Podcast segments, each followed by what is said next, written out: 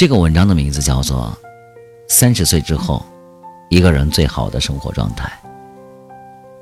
我现在想问一个问题：谁是三十岁之后还是一个人？谁是？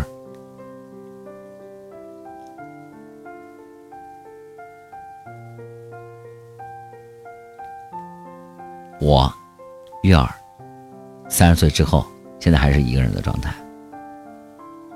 你要加油努力哦，是不是？好吧，接下来的时间呢，羽凡就跟大家说一说，三十岁之后，一个人最好的生活状态。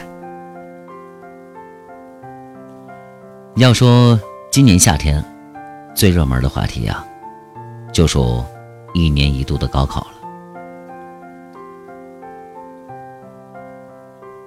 过去的两个星期里，各省高考分数陆续的出炉，人们在为高考庆祝的同时，同时呢，也为高考失利的学子们加油鼓劲儿，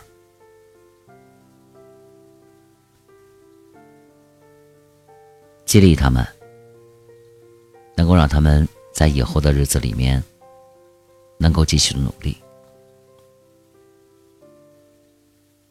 而就在今天，有一则有意思并且值得思考的高考新闻上了热搜，说在广西省玉林市有这样的一位考生，他的英语和语文都超过了一百二十分，总分。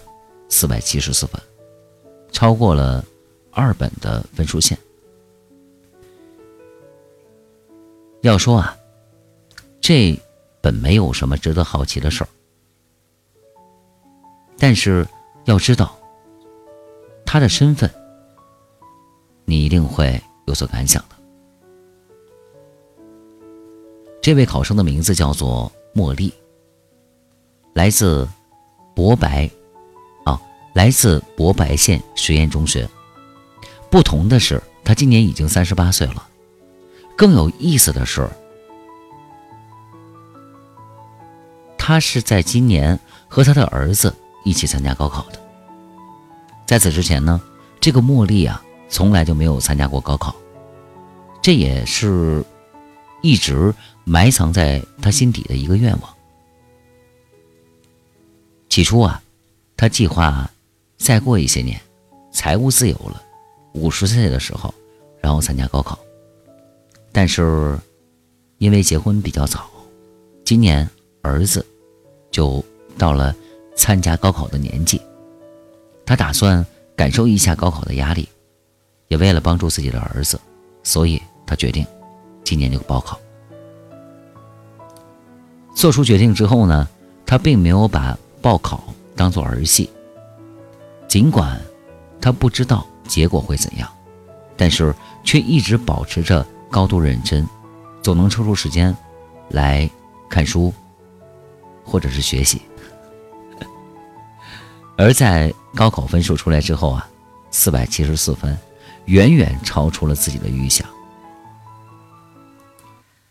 在接受采访的时候，茉莉自己也说：“她说这些年来啊，她也没有。”停止过学习，英语和语文，他一直都在学。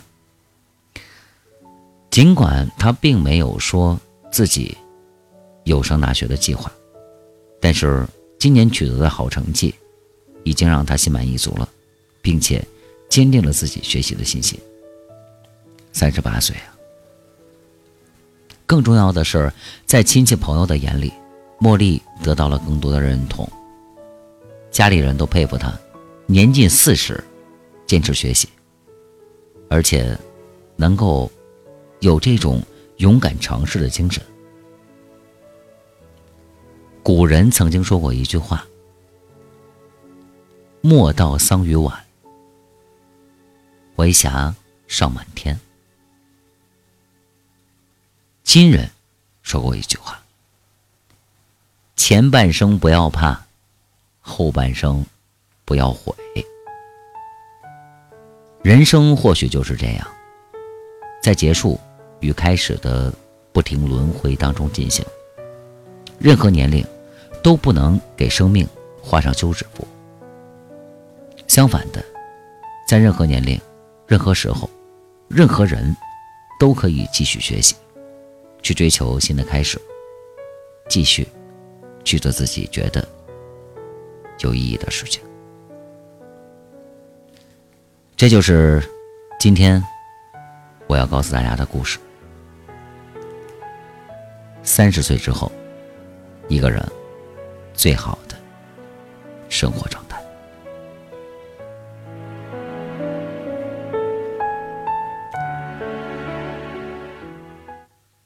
看看人家是怎么生活的。